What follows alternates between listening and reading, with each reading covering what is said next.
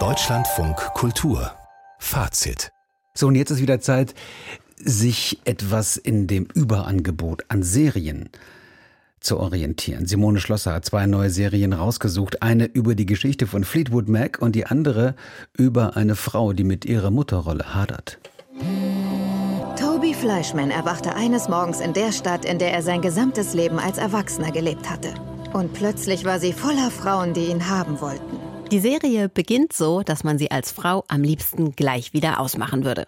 Ein geschiedener Mann, gespielt von Jesse Eisenberg, tindert sich durch New York. Er hat den besten Sex mit den schönsten Frauen und verflucht dabei seine Ex, Rachel, gespielt von Claire Danes. Eine egoistische Workaholic, der Geld wichtiger ist als das Wohlbefinden ihrer Kinder.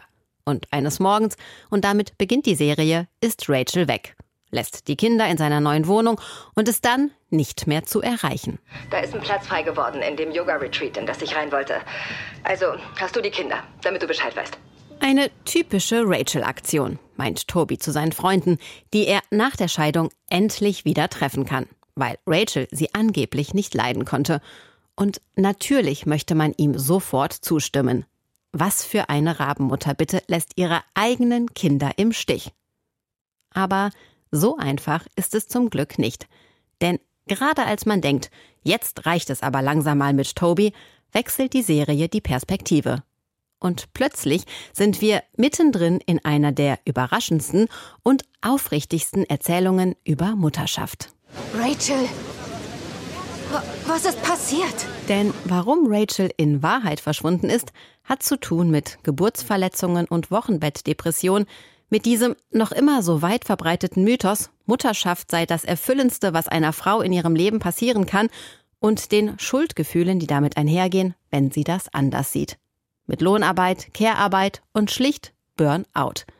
Erzählt wird das passenderweise durch Tobis beste Freundin Lizzie, die wiederum selbst in einer Krise steckt, als ehemalige Journalistin und jetzt Vorstadthausfrau, die nach den Kindern nicht wieder in den Job gefunden hat.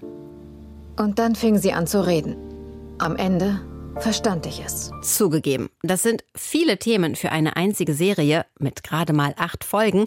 Und da haben wir noch nicht mal darüber gesprochen, wie toll sie die Dynamik zwischen Toby und Rachel trifft. Denn allein, dass er ihr zutraut, einfach so zu verschwinden, wie kann sich ein Mann nur so in seiner Partnerin irren? Aber Fleischman is in Trouble gelingt es, all diese Themen so gekonnt miteinander zu verbinden, dass man erst im Nachgang merkt, was alles in dieser Serie steckt. Und am liebsten sofort den Roman lesen würde.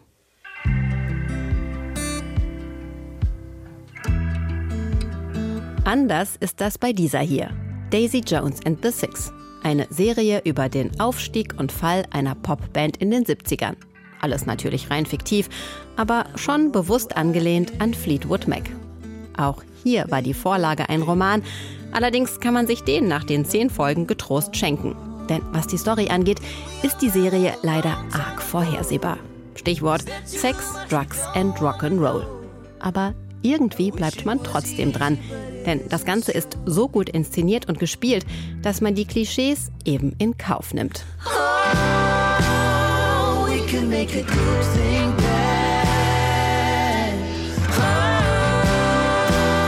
Oh, we can make a good thing bad.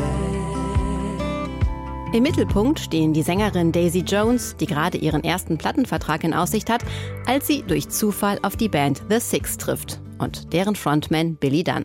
Die beiden sind das, was man von Popstars erwartet. Extrem talentiert, unglaublich charismatisch und wahnsinnig egozentrisch. Und natürlich verlieben sie sich ineinander. Als Paar sind sie jedoch absolut ungeeignet. Abgesehen davon hat er bereits Frau und Kind.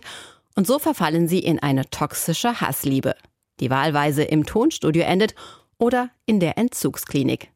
Der Kniff der Serie, sie ist erzählt als Rückblende, als eine Art Fake-Musik-Doku. Ich weiß nicht, wo ich anfangen soll. Einfach von vorn. Wann genau sind Sie der Musik verfallen? Immerhin, am Ende gibt es dann doch noch einen kleinen Twist. Davon abgesehen ist Daisy Jones and the Six genau das, was man von einer 70s-Hommage eben erwartet. Jede Menge Föhnwelle, Kunstpelz und in einer Gastrolle Leonard Cohns Lieblingsinsel Hydra. Den passenden Soundtrack gibt es natürlich auch, produziert von Blake Mills, der sonst mit echten Stars arbeitet, wie Perfume Genius, Fiona Apple und Laura Marling. Inklusive Instagram- und TikTok-Kanal der Band. Hoffen wir nur, dass sie am Ende nicht noch wirklich auf Tour geht. Denn das wäre dann wirklich etwas viel des Guten.